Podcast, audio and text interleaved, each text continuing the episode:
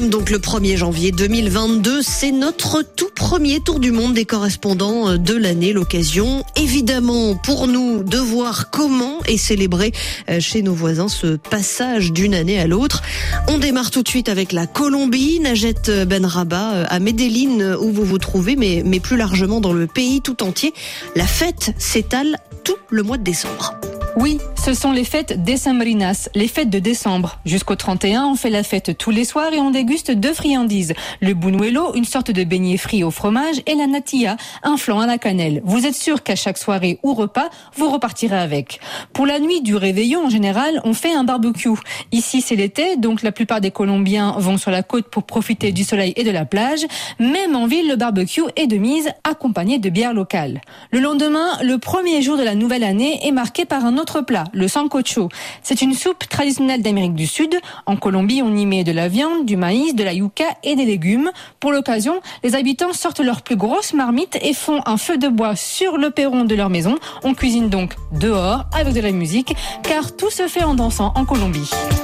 Najette Ben Rabat et direction euh, à présent la Grèce. Dans le pays, pour le Nouvel An, la tradition euh, est reine et ce pont entre deux années s'effectue systématiquement sous les auspices de Saint Basile que les orthodoxes célèbrent le 1er janvier.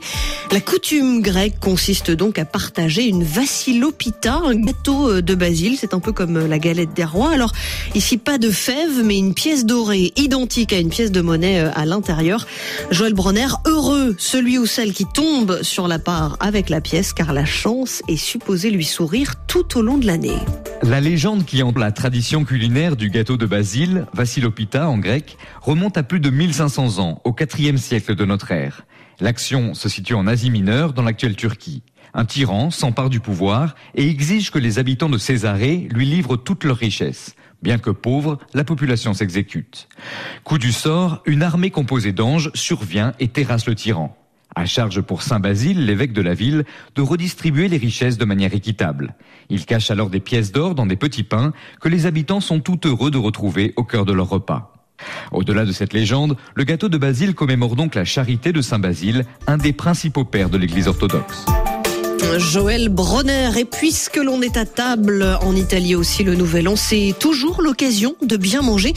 Et cette année, Anne Lenir, les produits du terroir et les filières courtes ont été plébiscités pour les fêtes. Cela confirme la nouvelle tendance qui est, qui est de manger plus sain tout en préservant certains rituels très ancrés dans le pays.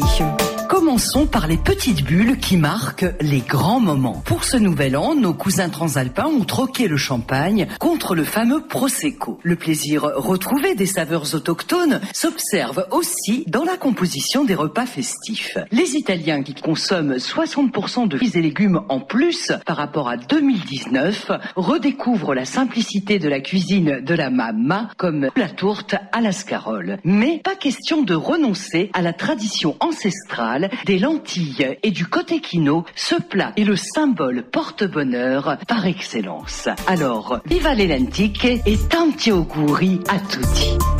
Anne Lenir. Au Québec, comme un peu partout, l'ombre du Covid planait sur ces fêtes de fin d'année, d'autant que des mesures de restriction avaient été prises par le gouvernement. Un copier-coller de l'année précédente, Pascal Guéricola, qui plombe un peu, il faut le dire, le moral des restaurateurs qui n'ont pu offrir les repas traditionnels de la Saint-Sylvestre contraints de limiter le nombre de convives, bien des Québécois optent cette année pour des menus réduits. Certains se partagent les caisses d'huîtres déjà réservées sur les réseaux sociaux puisqu'ils sont moins nombreux à table.